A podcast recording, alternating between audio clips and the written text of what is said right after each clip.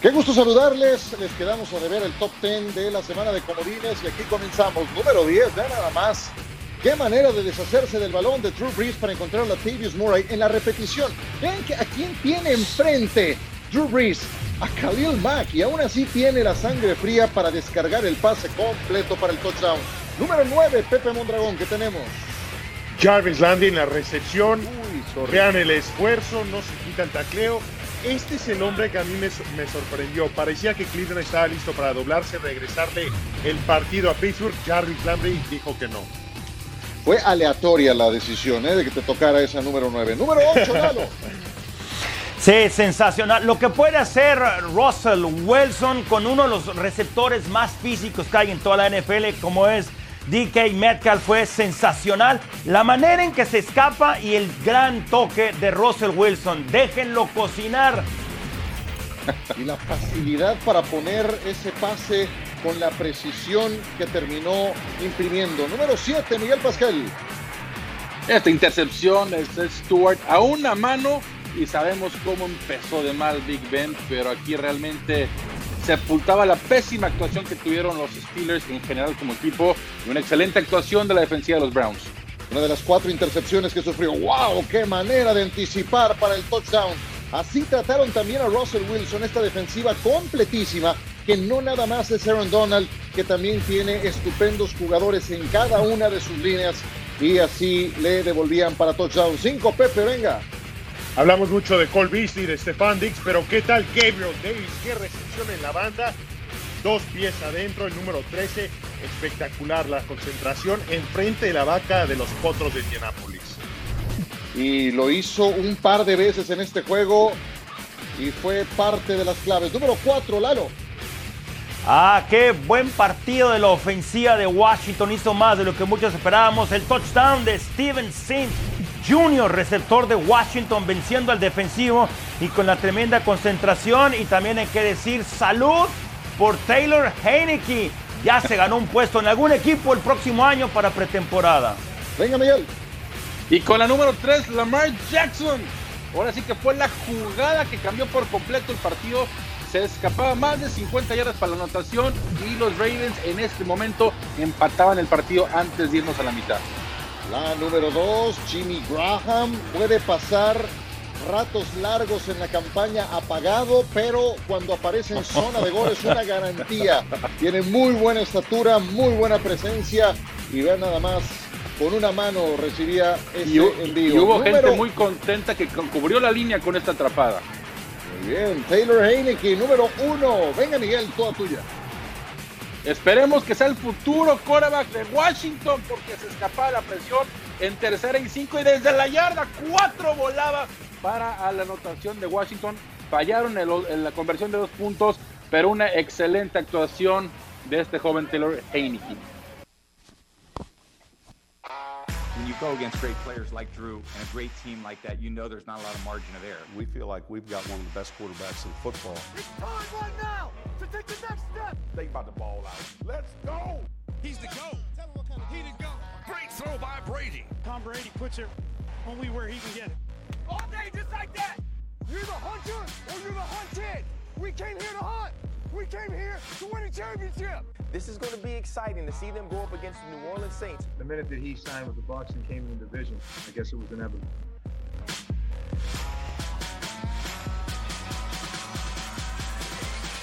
Tom Brady contra Drew Brees. Nuevamente se verán las caras. Este es el duelo de mayor edad entre quarterbacks titulares. 85 años y 169 días. No, no estoy diciendo la edad de John Sutcliffe. Es la edad acumulada de los dos. Los Saints lograron barrer la serie de temporada regular contra los Buccaneers. Esta será la vigésimo tercera ocasión en que dos equipos se enfrenten en playoffs. Después de haber jugado dos veces en temporada regular, 14 de ellos lograron la barrida. Y por primera vez, estas dos leyendas se estarán enfrentando en postemporada. Tiene toda la lógica. La mayor parte de su carrera, uno hizo eh, su eh, trayectoria justamente en la conferencia americana, el otro en la conferencia nacional, aunque Breeze empezó en la americana con los cargadores de San Diego. Aquí lo tienen, esto es lo que además acumulan en cuanto a pases de touchdown. Este es de trivia. 1152 pases de touchdown entre los dos. Nada más de imaginarlo. ¡Qué barbaridad! Estamos hablando de dos futuros integrantes del Salón de la Fama. La última vez que se enfrentaron, ganó con mucha claridad el equipo de Nueva Orleans. Para refrescar un poco la memoria, fue un Sunday Night Football 38 puntos a 3. El juego estaba definido al medio tiempo. Cuando te esperas un juegazo, pues terminó siendo un petardo como este que estoy refiriendo. Cuatro de touchdown de Breeze, tres intercepciones de Tom Brady. Eso es solamente una referencia, todos los juegos son diferentes. Ya ven a mis compañeros, hace un rato nos escuchábamos. Gusto en saludarle, señor. Señores, ¿cuál de estos dos corebacks llega en mejor momento? ¿Se puede pensar, Pepe, que Breeze está al nivel de Brady por momento actual? ¿Tú qué dices? Sí, por supuesto. Ya sé lo que Tom Brady está haciendo.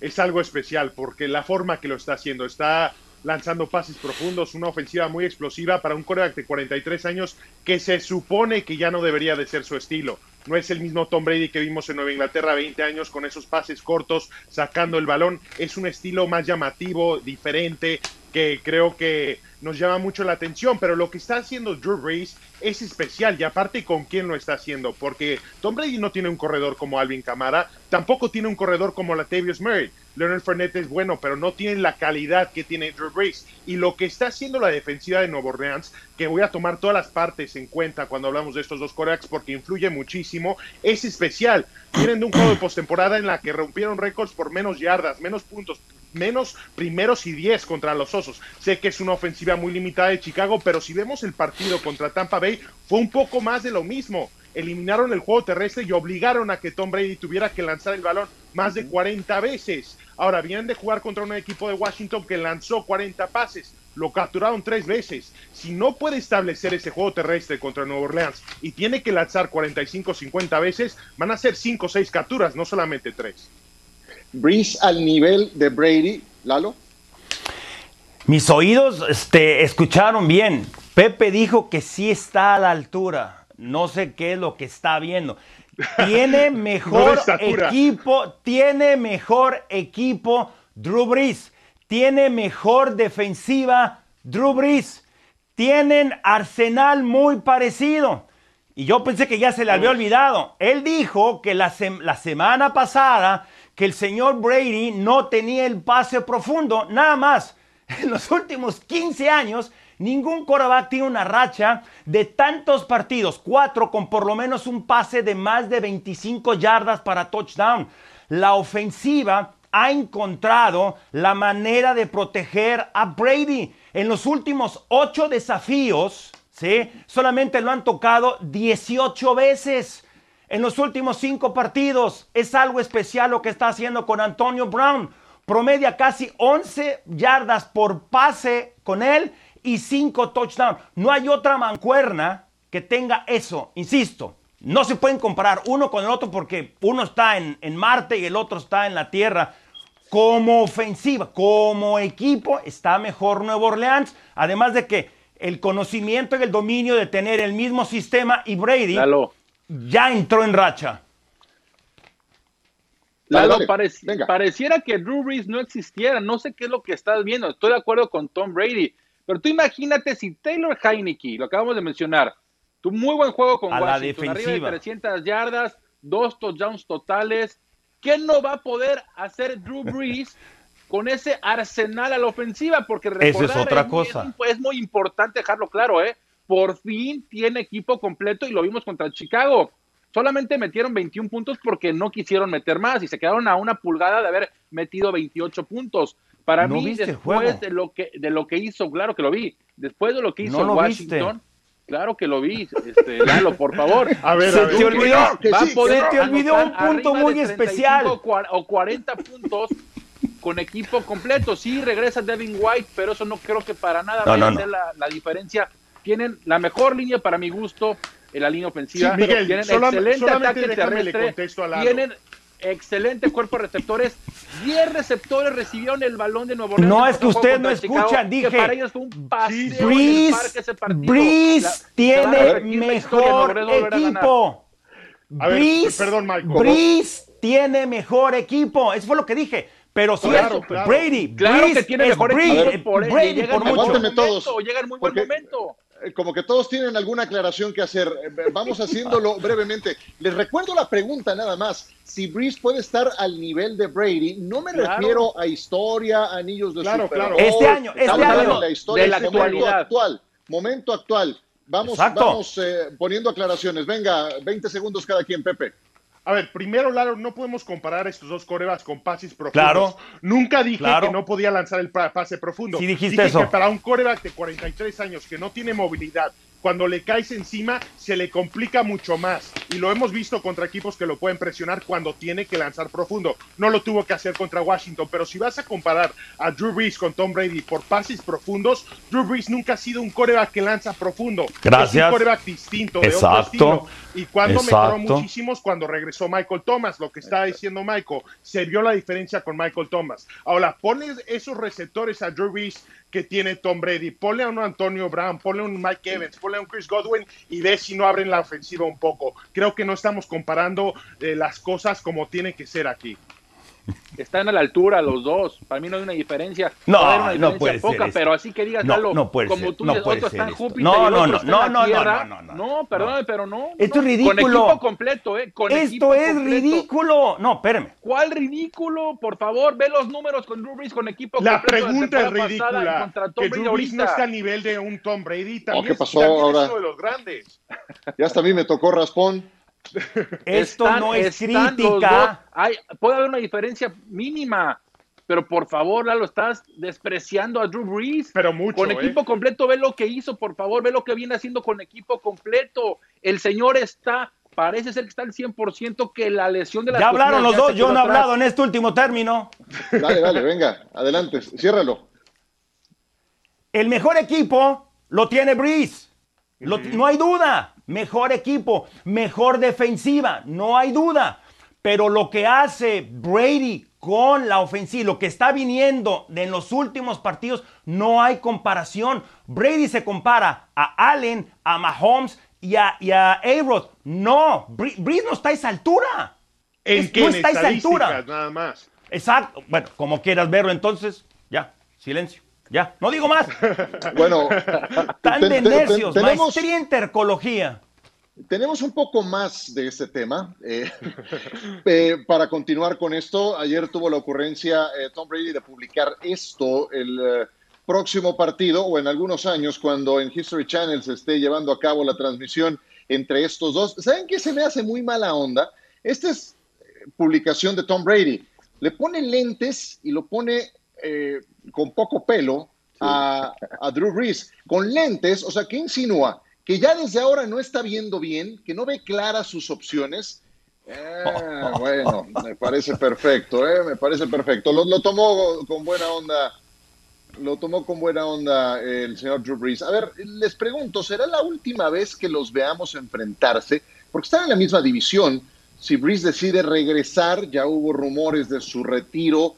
Eh, pues sí, será al menos un par de veces que tengan que enfrentarse la próxima campaña, porque a Brady se le ve eh, cuerda para rato. ¿Tú qué piensas, Lalo? ¿Será la última?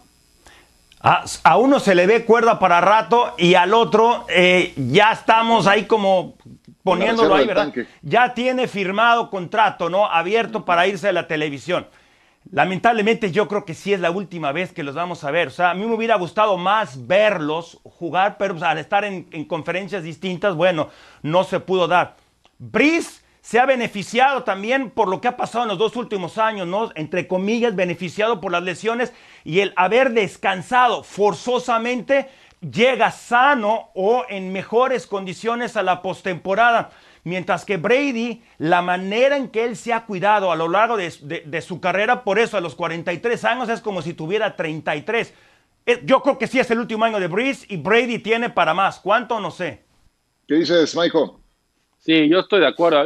Breeze, toda la, la temporada pasada se especulaba y mucho de que ya se iba a retirar. Se tardó en tomar la decisión y bueno, anunció su regreso, pero estoy de acuerdo con Lalo. Yo creo que como sabemos, él ya tiene un acuerdo para estar en la televisión la cuando se retire, que yo creo que va a ser la próxima temporada, mientras que Tom Brady, yo lo dudaba mucho, él, decía, él todavía dice que quiere jugar hasta los 45 años, el nivel que le estamos viendo, no me sorprendería nada que siga jugando hasta los 45 años, y por supuesto va Tom Brady jugar la próxima temporada.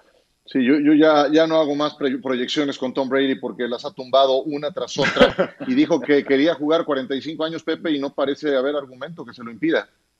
No, y la verdad coincido con mis compañeros, no quiero repetir lo que ya dijeron, así que vamos a ver también el tema de los equipos. Yo creo, coincido con mis compañeros, que Tom Brady puede construir con lo que ha hecho en Tampa Bay. Tiene jugadores jóvenes, tienen espacio en el tope salarial. Es un equipo que puede extender esta ventana que han creado para ganar un campeonato, si creemos que están a ese nivel. Yo no lo creo ahorita, pero podrían estar el año que viene, ¿no? Y Nuevo Orleans es un equipo que tiene que reconstruir. Se le acaba el dinero en el tope salarial. De hecho, van de cara al 2021 con dinero negativo de cara al tope salarial, tienen que cortar algunos jugadores y parece que es un equipo que ya no puede construir sobre, sobre lo que han hecho estos últimos años, que parece que les puede alcanzar para el Super Bowl este año, pero de aquí en adelante es para abajo. Hablaban de tope salarial, un equipo que está por encima del tope salarial son los Pittsburgh Steelers. Vamos a analizar su situación. Yo sé que todavía duele. Tengo muy buenos amigos que le van a los Steelers y que la siguen pasando mal. O sea, no salen todavía de la bofetada que sufrieron el domingo por la noche. Retomamos a Pittsburgh y su situación actual en un instante. Los Pittsburgh Steelers, ¿qué dijo Juju Smith-Schuster después de la derrota que sufrieron ante Cleveland? Con el antecedente de lo que había dicho de los Browns, que eran los mismos jugadores grises de, de cada ocasión, dijo, no, no me arrepiento de haber dicho lo que mencioné. Dije que los Browns son los Browns, salieron y jugaron un partido increíble. Ha habido juegos en los que pierdes y ganas. Hoy no fue nuestra noche, mencionó Juju Smith-Schuster. ¿Qué dijo Chase Claypool? Fue una derrota fea, pero los Browns serán apaleados la próxima semana. No, bueno, Chase Claypool. Entonces todo estará bien. Bueno, este chavo pues, va llegando a la NFL muy talentoso, no cabe duda, pero pues, estas declaraciones la verdad es que no caben para un equipo triunfador como Pittsburgh. Ciertamente un equipo triunfador, pero su última victoria en postemporada se remonta al 15 de enero del 2017. Fue en Arrowhead Stadium contra los jefes de Kansas City. Imagínense, Alex Smith era el quarterback de los Chiefs, ni siquiera estaba en el radar Patrick Mahomes. A todo esto, eh, habrá que poner en contexto lo que viene por delante para el equipo de los Pittsburgh Steelers, donde Ben Roethlisberger tiene lo siguiente, tiene todavía contrato firmado y su golpe al tope salarial será de 41 millones 300 mil dólares. Eso para la temporada 2021. Así es de que llega el momento en que Roethlisberger y la gerencia tienen que sentarse a platicar ya sea de una reestructuración de contrato, de su futuro, de si estará o no de regreso para esta campaña. Él ha dicho que quiere volver, pero bajo qué condiciones, con qué golpe al tope salarial, porque Pittsburgh está 30 millones por encima del tope salarial para la próxima campaña, tendrá el turno 24 global del draft y sus agentes libres más importantes incluyen a Bob Dupree, Avery Williamson, Alejandro Villanueva, James Conner, Vance McDonald, Juju Smith-Schuster. En fin, esa es la historia de Pittsburgh rumbo a la próxima temporada. ¿Cuál es, eh, digamos que, el escenario ideal para los Steelers de cara a lo que viene? Y también pensar, eh, Pepe, en el peor y en el mejor escenario, de acuerdo a cómo están las cosas. De acuerdo, mejor escenario. Todos los agentes libres que acabas de mencionar se van, incluyendo a Juju. Tiene sus receptores como Deante Johnson, como James Washington, como Chase Claypool. No los necesitas. Aquí debería de ser el objetivo rescatar la defensiva. Es una defensiva que pierde jugadores. ¿Quién va a bailar, por favor? Eso es una grosería. No es parte de la cultura de este equipo y es lamentable. También lo de Chase Claypool. Pero bueno, vamos a hablar de lo positivo en la defensiva. Tienes que cortar a un jugador como Vince Williams, te vas a ahorrar 4 millones. Joe Hayden, que ya también está un poco veterano, lo tienes que cortar a él, te vas a ahorrar 12 millones. Robert Spillane puede ser el, apoyador central y tienes que firmar a Cameron Sutton o a Mike Hilton, uno de los esquineros que podría tomar el lugar de Joe Hayden, Cameron Sutton que juega por afuera. Si puedes salvar esas piezas y tienes la base de lo que es el frente defensivo y por alguna razón puedes rescatar a Bud Dupree, puedes facilitar la transición de lo que va a ser este equipo, la reconstrucción de encontrar un nuevo coreback. Y en ofensiva creo que el que se tiene que retirar es Mike Marquise Pouncey ocupa 12 millones al tope salarial, lo puedes librar dejándolo ir, y un coreback como Big Ben, que ya mencionaste el número, eso es lo interesante. Escenarios, Lalo. Hey, a ver, antes de que arrancara esta temporada, varios de nosotros, no recuerdo quiénes, pero varios de nosotros dijimos que era que Pittsburgh posiblemente no iba a ir a la postemporada por todas las razones que ahora están, que, están surgiendo. Línea ofensiva que, se, que está vieja, que dependen demasiado de Ben Roethlisberger, que era un magnífico atleta, es salón de la fama, no hay duda, pero que no pueden depender tanto de él y necesitan eh, rejuvenecer línea ofensiva, necesitan es, eh, arreglar la situación de los receptores. No puedes tener tres receptores de primera línea, ahí deshacerte, ya lo tocaba Pepe del lado defensivo y del ataque terrestre. Pittsburgh es eso, es defensiva y juego terrestre. Lo mejor que les puede pasar es retomar eso y Mike Tomlin ser un poco más realista y cierro con esto, un poco más disciplinado con sus jugadores, exigirles un poco más en redes sociales.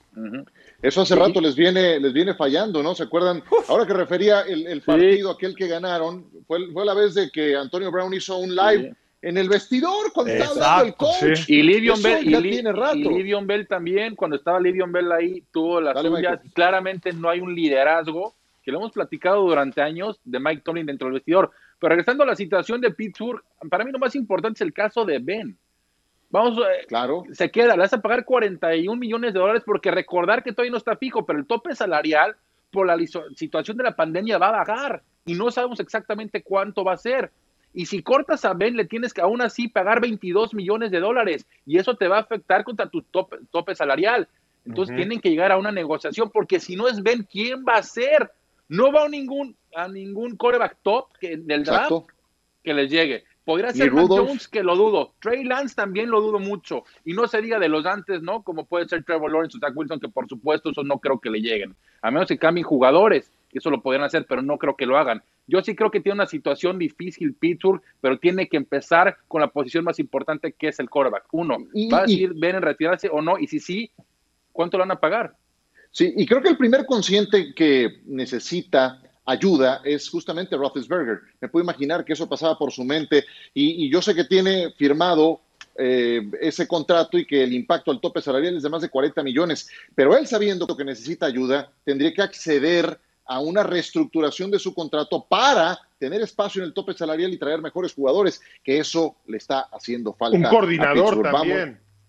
Ah, también, sí. Juego terrestre, yo subrayo la parte de juego terrestre. No pudieron correr el balón toda la segunda mitad de la campaña, o tal vez toda la temporada, si a esas vamos. Vámonos a una pausa. Regresamos para hablar de los Rams que dieron la sorpresa y terminaron eliminando a Seattle en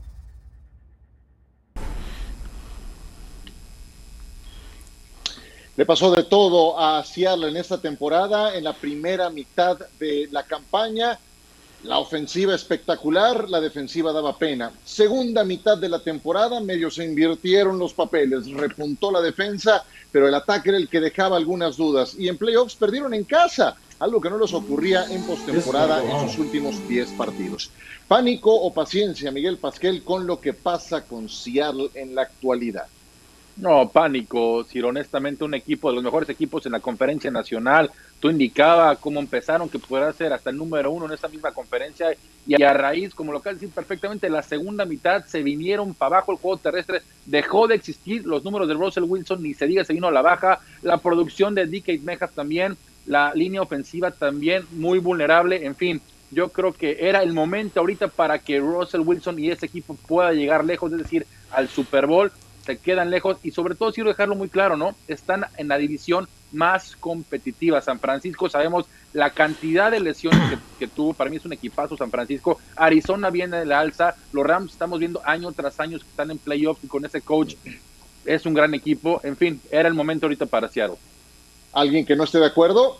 Yo, yo no estoy de acuerdo, es paciencia. A ver, que este equipo hubiera ¿Qué? ganado el Super Bowl este año sería prematuro. Es una defensiva en reconstrucción. Por eso trajeron un jugador como Jamal Adams, no porque pensaban que Jamal Adams iba a ganar, a ganar el Super Bowl. Les faltan muchas piezas. El interior de la línea ofensiva, este afán que tenemos de dejar a Russell cocinar, le terminó explotando la cocina en la cara y por eso no pudieron hacer nada en la postemporada. Tiene que reconstruir el interior de la línea ofensiva, encontrar otro corredor, porque seguramente no le van a poder pagar a Chris Carson y regresar a las raíces como ganaba este equipo. Jugar buena defensiva, correr el balón y que Russell Wilson sea la crema arriba del pastel. Pero Pepe, es lo que mostraron al principio de temporada, lo hicieron. No, lo no, no, no, de no. hacer. La Fueron defensa era un desastre.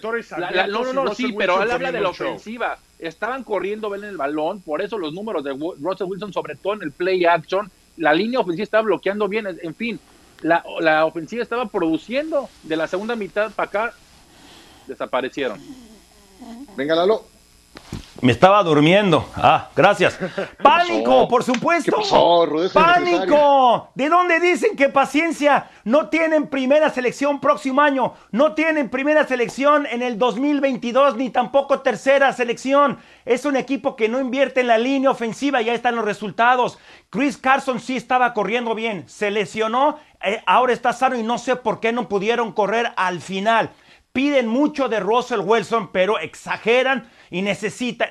Vivimos en la era del ala cerrada. Olsen, pensaban que Greg Olsen o que Will Disley o que Hollister era Hollister. esto para nada. Y cuando Jamal Adams es el líder en capturas del equipo siendo safety, esto no es jugar a la defensiva. Así no es. Y además, división más difícil. Pánico. Eso, sí, y, además no se ha caracterizado este equipo por, por grandes selecciones colegiales. Yo cuando veo que tomaron un corredor Cierto. en la primera ronda, Rashard Penny, y que poco después llegó Nick Chubb a los Browns, digo, ¿qué ¿Eh? pasó? Y al gerente general le acaban de extender el contrato, creo que hasta la década próxima, hasta el 2027, John Schneider renovó contrato con el equipo de los Seattle Seahawks. Eh, pues ahí lo tienen, ese Rashard Penny justamente en la primera ronda. ¿Se acuerdan de él? ¿Qué ha hecho en el equipo? Turno 27 global. Eh, Malik McDowell, Jermaine Ifedi, Frank Clark, Paul Richardson, Kristen Michael, ninguno de esos jugadores siguen en el equipo y estamos hablando de primeras y segundas selecciones de draft. Y los que les ganaron fueron los Rams, con Jared Goff eh, con el dedo recién operado, eh, pero con una gran defensiva. ¿Esto es ilusión o es realidad lo que vimos en el caso de los Rams, Lalo? Es, una ilusión, pero con realidad. La mejor defensiva en la NFL, que es física, es oportunista, incomoda al quarterback, es Donald, es Ramsey también, por supuesto. Dos, cualquiera de los dos puede ser el defensivo del año. Ahora, es una ofensiva que te puede dar problemas por el juego terrestre con Akers la mayor parte del tiempo y cuando hay que consumir o, o- yardaje corto está mal con Brown, que no lo utilizan tanto como a mí me gustaría. Cobb, Reynolds, Woods, muy buenos receptores, pese a que no creo, no creo que esté seguro quién debe de ser su quarterback. ¿Por qué si Goff pudo entrar de relevo tan temprano cuando Wolford fue golpeado? ¿Por qué no estaba Goff? Ahí es donde yo tengo mis dudas, porque yo creo que ni McVay está seguro de quién es su quarterback. Eh, que- sí, adelante. No, es importante. eh, hoy estaba viendo el reporte de los Rams y ya entrenó al 100% Goff, lo que es una clara indicación que va a estar el próximo sábado. Y- Pero a mí lo que me deja este partido es, le, le costó muchísimo trabajo a los Rams mover el balón a Seattle. Y en Lambeau Field, con el frío que va a estar haciendo, Jared Goff claramente no va a estar al 100% cómo van a, a mover el balón. Porque recordar que la ofensiva de Seattle no es la de, lo- la de los Packers. Van a tener que capturar a Rogers, presionarlo y forzar entregas de balón. Algo que Green Bay no hizo durante la temporada regular. Entonces yo creo que para mí es 100% una ilusión. Veo muy difícil que una realidad en que los Rams vayan y le ganan a los Packers en Lambeau Field. Bueno, Pero yo, yo- yo lo que sí veo muy real, Pepe, es la defensa. A mí esta defensa me encanta. La veo súper Sí, sólida. Y eso iba a decir, que para que este equipo, para que puedan hacer algo en postemporada, saben que va a tener que ser con la defensiva, no importa quién sea el coreback. El éxito de esta ofensiva de Sean McVay no es el coreback, es que pueden enseñar la misma jugada y no sabes si es una carrera, una jugada por tierra o si es un pase. Es algo que hacen muy bien. Tú ves la mayoría de sus formaciones y ejecutan ambos tipos de jugadas desde esas formaciones. No importa quién sea el coreback tanto. ¿Y por qué no fue el titular Jared Goff? Es porque John Wolford, cuando jugó, mostró mejor, eh, mejor juicio que Jared Goff, tomó mejores decisiones, tiene más atleticismo que Jared Goff, tiene más brazo y en ciertas ocasiones mostró hasta ser un poco más inteligente que Jared Goff. En lugar de forzar los pases, sale corriendo con las piernas, compra un poco de tiempo, por eso vimos a John Wolford. Sí, o sea, lo que tú estás diciendo, perdón, Pepe, que Wolford era el core vacuno en Rams. Sí, te lo estoy diciendo, claro que sí. Así lo ves, o sea, no, no crees que Goff estaba en la banca porque estaba lesionado. No, para nada, si no, no hubiera jugado. No vieron el partido otra vez, no lo vieron. Claro falló, falló Goff, falló. Por eso puse en orden defensiva, corredores, receptores y al final puse a los, a los porque estoy de acuerdo con lo que dicen. Pero Goff sí estaba para iniciar. McVeigh no está seguro todavía quién es su coreback. Exacto. Eso es una realidad. ¿No, vieron el juego entonces? ¿No lo vieron? ¿No lo vieron? Yo lo narré, ¿no lo vieron? Bueno, eh, estoy seguro que el de ayer sí lo vieron, sí lo vimos todos, fue un juegazo. Eh, vaya, eh, es una cita importante, pero sí nos quedó a deber, caramba, en cuanto a paridad. Alabama, Alabama es mucha pieza. Y aprovechando que tenemos a Lalo, hablaremos de este juego. El juego por el campeonato nacional en el Hard Rock Stadium en Miami, Florida, que había sido la casa del Super Bowl. Se ponía adelante Tampa con esta anotación de Harris. 7 a 0 estaba el marcador. Ohio State respondía, pero la verdad es que se quedó Lalo muy lejos de eh, hacerle sombra a esa potencia que es Alabama. Sí, cuando tú ves que Borland, un linebacker, está cuidando, está cubriendo a un receptor y no cualquier receptor, el más rápido, el ganador del Heisman, uno decía, hey, ¿qué pasó aquí con el esquema defensivo, no? Alabama, mucho mejor equipo por ejecución, por personal, por Saban. Uno quería ver un partido más competitivo y creo que le hubiera hecho mejor al deporte que Ohio State ganara, pero no es así. Esto no, no se trata de qué debe de ser, ¿no? Sí, sí, sí, superlativo lo de Devonta Smith que causó estragos y eso que no jugó el partido completo, da la impresión de que pudo haber concluido el juego con 20 recepciones, es una cosa así, apenas en el tiempo que estuvo, 12 recepciones, 3 anotaciones. Y desde luego que fue una cita con la historia, especialmente por ese señor, por Nick Saban, que se convierte en el entrenador en jefe en la eh, era de la encuesta AP desde 1936 a la fecha que ya involucra estos playoffs.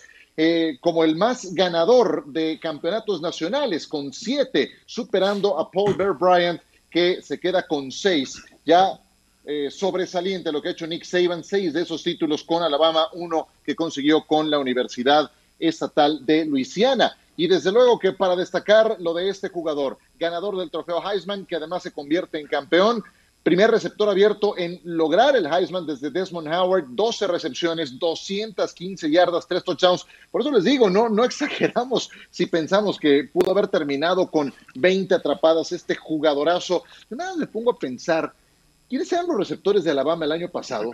ahí tenían a Jerry Judy, estaba Henry Rocks, ambos altas selecciones de draft en la NFL y ahora generan este fenómeno. Es impresionante. Eh, tú ves Lalo a Devonta Smith y se te figura a quién eh, de los que hemos visto en profesional. Y a Mari Cooper y Calvin Ridley antes, y así puedes ir la lista y lista y lista, y en todas las posiciones.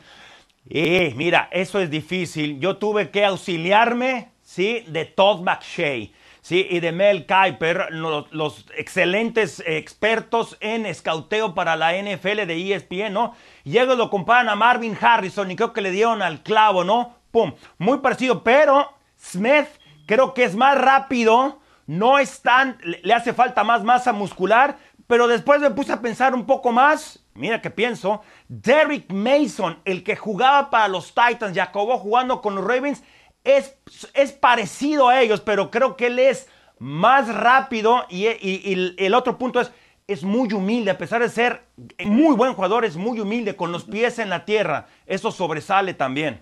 Sí, ¿algún otro que recuerden, Michael? Pepe. Yo, yo algo físicamente, no por humildad, porque el que voy a decir claramente no tiene esa humildad que tiene Devante Smith. Me voy a quedar con Steve Smith, el de las Panteras y que terminó después con Baltimore. Recordar que son jugadores, como decía Lalo, no son muy altos, menos de 1.85, no son con una masa muscular muy grande, pero al fin de cuentas la velocidad y la versatilidad es lo que destacó a Steve Smith en la NFL y creo que Devante Smith puede ser algo muy similar porque también lo, creo que lo pueden usar de corredor, pero realmente donde su fortaleza va a ser la velocidad, el juego explosivo y el juego vertical. No me extrañaría nada que termine con Miami en la tercera selección, aunque también está Jamar Chase, el receptor de LSU. Michael, pero Steve Smith por, por lo que la velocidad y el tamaño, pero Steve Smith era un receptor que jugaba como si midiera 1.93 con un tamaño mucho menos que ese. Por eso yo la verdad no creo que se compara a ninguno, porque lo dijo Lalo, sí, como receptor es mucho, muy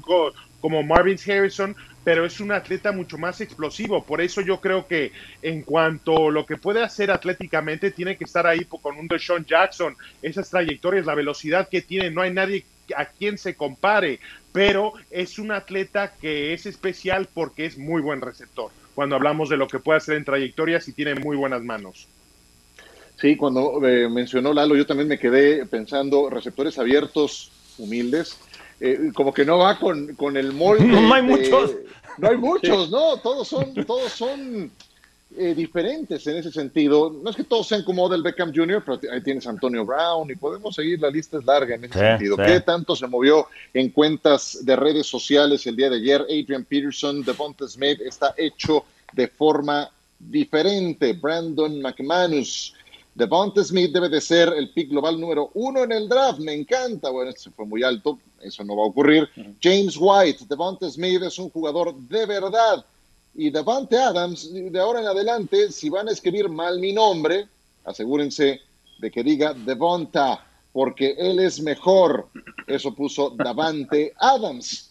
Otro tremendo receptor abierto que está en los empacadores de Green Bay, que lo veremos este fin de semana en la postemporada. Buenísimo.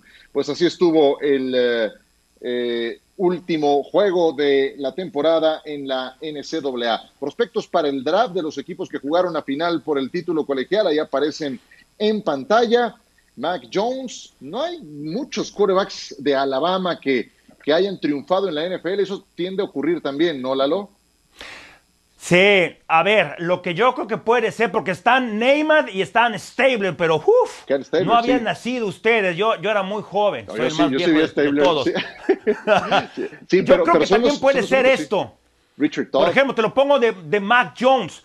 ¿Cuántas veces ha estado abajo en el marcador lleno de, de mucho talento? Entonces, están como que demasiado protegidos y cuando llegan a la NFL esto cambia y si eres seleccionado demasiado rápido, también depende de a qué equipo llegues. Perfecto, vámonos a pausa. Hablamos de los playoffs en la conferencia americana.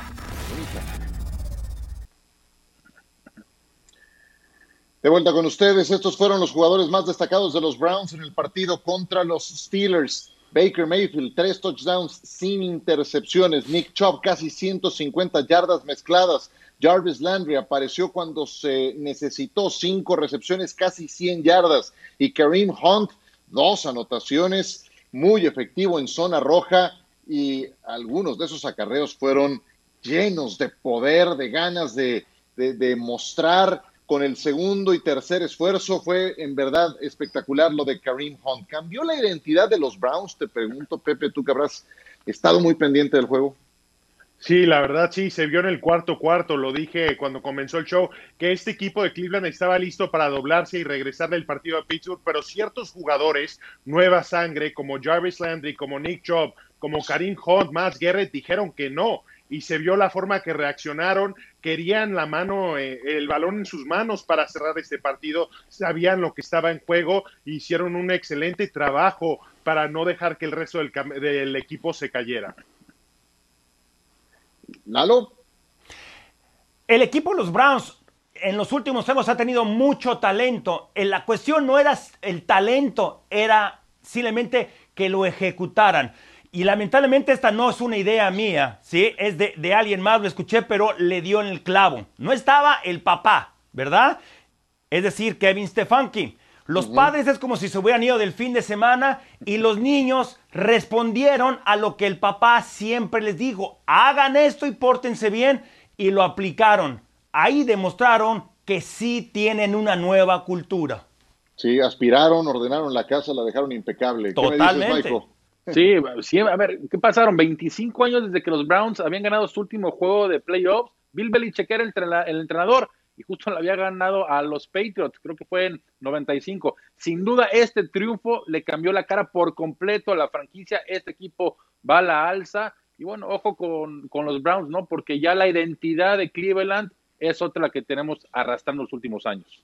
Pues eh, al menos eh, el núcleo de talento ahí está y creo que la gran diferencia en relación a otras temporadas está en la posición de entrenador en jefe. Tienen ahora sí un verdadero coach que no permite insurrecciones, que no permite escándalos. Kevin Stefanski ha marcado un antes y un después en este equipo muy claro. Y hablando de entrenadores competentes, eh, Andy Reid se refirió a Kareem Hunt, porque ustedes saben, este partido va a implicar eh, que Kareem Hunt se vuelva a enfrentar con Kansas City. Su salida del equipo fue eh, muy lamentable después de que había sido líder en yardas por acarreo en una temporada de la NFL. Se metió en un problema eh, extradeportivo, lo corrieron de Kansas City por ese problema disciplinario, tuvo que purgar una suspensión y Kareem Hunt encontró una casa en Cleveland eh, y eh, ahí está como complemento de Nick Chubb. Mencionó el coach Andy Reid en relación a volverse a enfrentar a Kareem Hunt.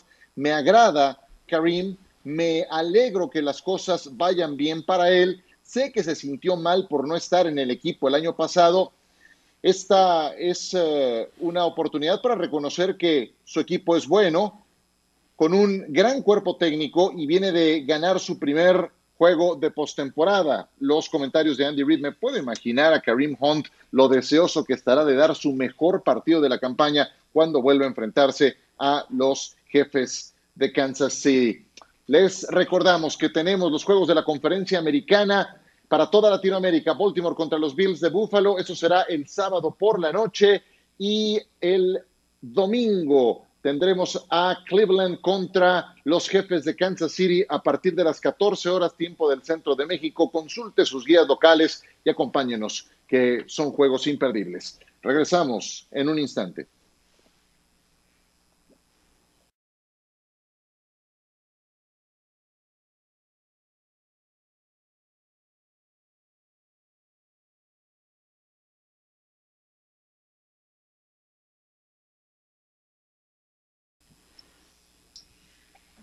Era insostenible lo de Mike Nolan. Días atrás lo despidieron como entrenador defensivo de los Dallas Cowboys y el nuevo coordinador responde al nombre de Dan Quinn.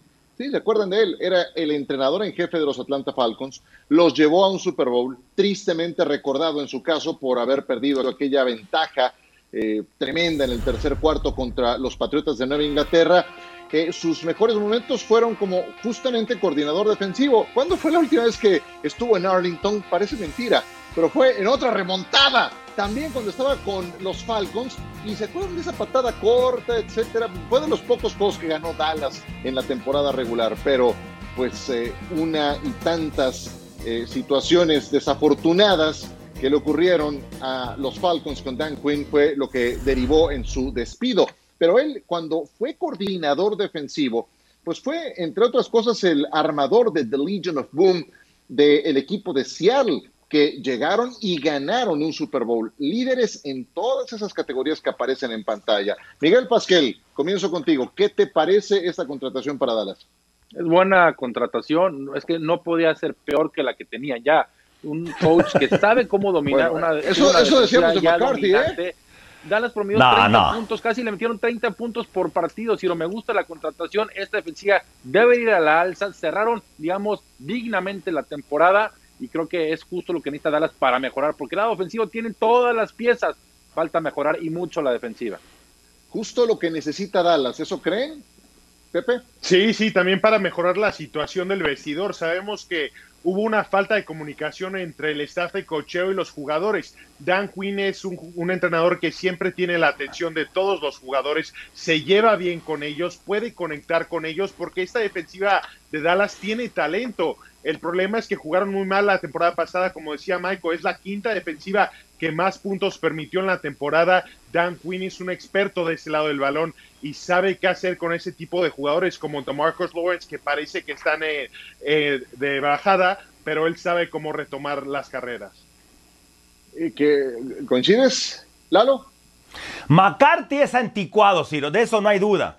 Pero la llegada de Dan Quinn le va a dar mucha credibilidad a esta defensiva. También la defensiva, cuánto tiempo estuvo adentro del campo por lo que no hacía la ofensiva. O sea, parte de esto, la culpa es del anticuado McCarthy. Dan Quinn va a ayudar mucho y es un entrenador en jefe que va a estar ahí para ayudar. ¿Cuántos casos conocemos de grandes coordinadores que cuando hacen la transición a head coaches no funcionan como entrenadores en jefe? No, no todos, no, no todos pueden ser los eh, directores generales desde esa perspectiva del equipo. Y bueno, se mantienen varias vacantes todavía de entrenador en jefe. Ayer, con lo que supimos de Filadelfia, era justamente la séptima vacante y Robert Sale va a su segunda entrevista con el equipo de los Jets. A todo esto, los Raiders de Oakland em, le dieron la bienvenida a Las Vegas a Ghost Bradley, pero no era Bradley, era otro. Entonces, los confundieron, ¿no? Este, es Ken Hunt y, en fin, bueno, cosas que pasan. Los Raiders eh, siendo los Raiders en una campaña llena de desatinos que se ha prolongado hasta este tipo de publicaciones. Ya nos vamos, Pepe, gracias. ¿Algo que agregar? Nada, se nota que querían a Ghost Bradley con la foto, ¿eh? lo, tenía bien ubicado, lo tenía bien ubicado. Gracias, Dalo.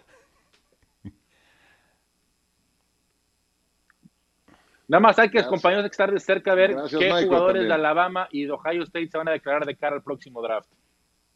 Perfecto, señores, un gusto como siempre. Aquí los esperamos mañana miércoles con más de NFL Live en esa semana de juegos divisionales.